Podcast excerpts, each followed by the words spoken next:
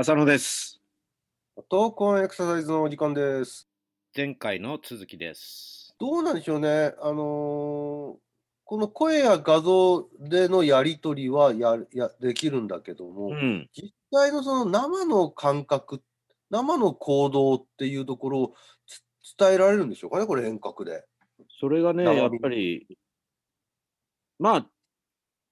直接的に、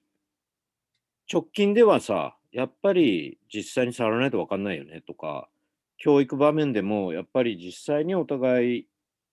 練習をしたりする必要性というのは当然出てくると思うんですが、もうちょっとさ実習とかねうん、実習とかね。だけど、もうちょっと先考えると、その感覚的な情報ですら遠隔で感じることができるような技術っていうのはもう研究されているので、ほう。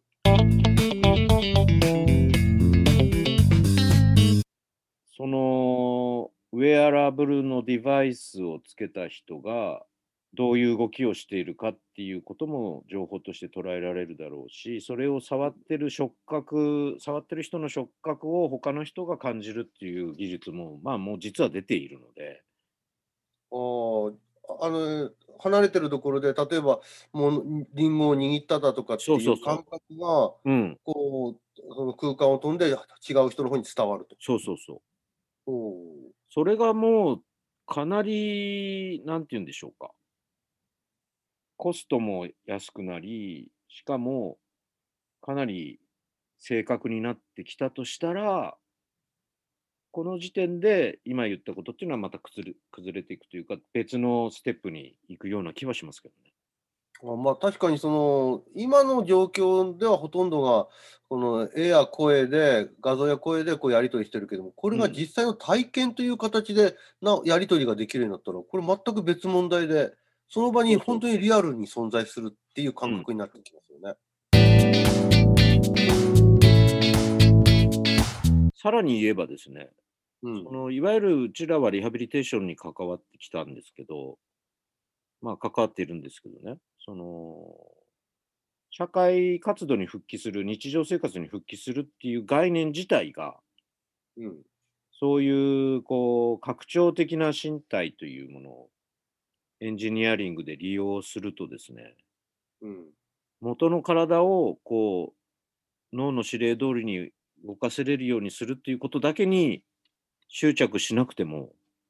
やりたいことができるようになるっていう可能性は出てきますよね。もともとの自分の体をなんとかこう回復させたりうん、しようっていうことにこだわらなくてもいいと。移動一つとってもそうなわけでしょ？そのバーチャルに移動できるっていうこととかうんインターネット空間の中に何かそういう場を設けてそこにアバターで行くみたいな話っていうのはうんもう日本政府内閣府でもムーンショット計画みたいな形で現実に今研究をもう進められているっていう段階だから。うん。そういう時のそのいわゆる身体接触を伴うしかもその身体機能の回復維持改善みたいなことのこう概念っていうのはもうちょっとかこれ自体も拡張していかないとならない時が来るんじゃないかなって気はしますよね。確かにあの情報番組でちょっと見たことがあるんですけども、うん見たとか聞いたことがあるのかな、ラジオの情報番組で。うん、あの今現在すでにこう始まろうとしていることとして、オフィスをすべてバーチャルにオフィスにしちゃうと。バーチャルオフィスね。うん、でだから、そこのオフィスの、まあ、従業員というか、サラリーマンは、まあ、別にそのオフィスに出勤するって言っても移動するわけじゃないんですよね。うん、うん、あのバーチャル上なんで、アバターが、まあ、あのバーチャル上で活動するわけなんですけども。うん、だから、そのアバターで十分にあの他のアバターと情報も交換できれば、書類も作れるし、うん。プロジェクトも立てていけれるし。そうなると、まあもちろんそのインターフェースとしてコンピューターをどう使うかっていう問題ももちろん進んできてるんだけど、まあ身体的に何らかの制限がある人にとっては移動する必要もなければ、そういうテクニックを使うことができれば、うんまあ、いわゆるあの身体に障害を持つ人とそうでない人のこう差っていうんですか？まあ、社会的にどうしても生じてしまうハンディキャップみたいなのは、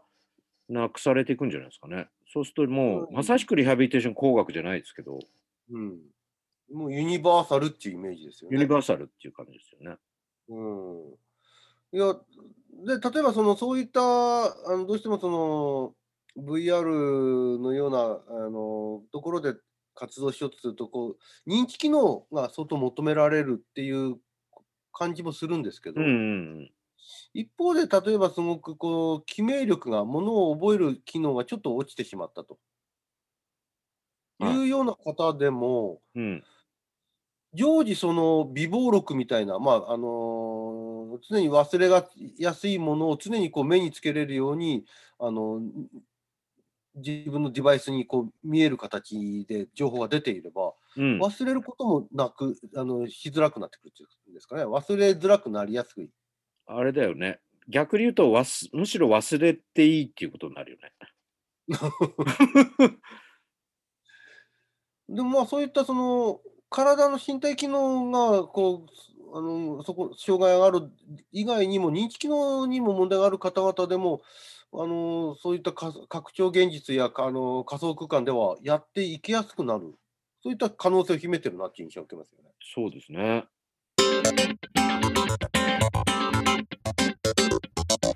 kizu の kizu の徒然草 in motion in motion in motion まあベンチプレスとデッドリフトとあのスクワットこれがその重りを使ったトレーニング系のビッグスリーって言われてなるほど。やっぱりねあのスクワットってあのエクスキングオブエクササイズとしても取り上げられてたけどあの、うんウェイト系でもやっぱり基本中の基本みたいなんですよね。うん、やっぱりあれでしょうね。たくさんの筋肉が参加するからね。うん、そうなんですよね。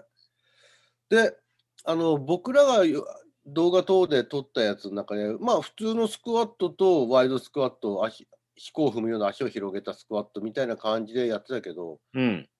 そもそもその普通のスクワットって何っていうところからきちんと言っとかなきゃいけないのかなと。まあね。うん、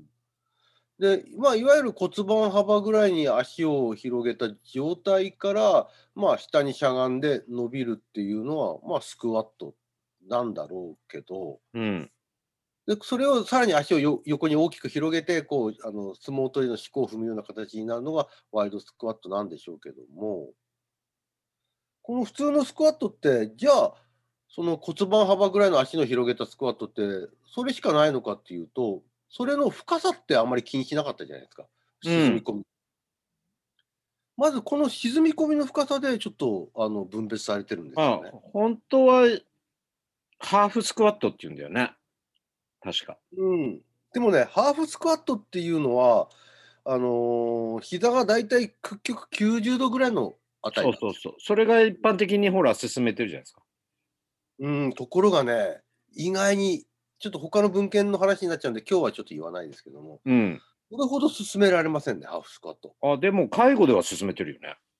ね90度に曲げてって。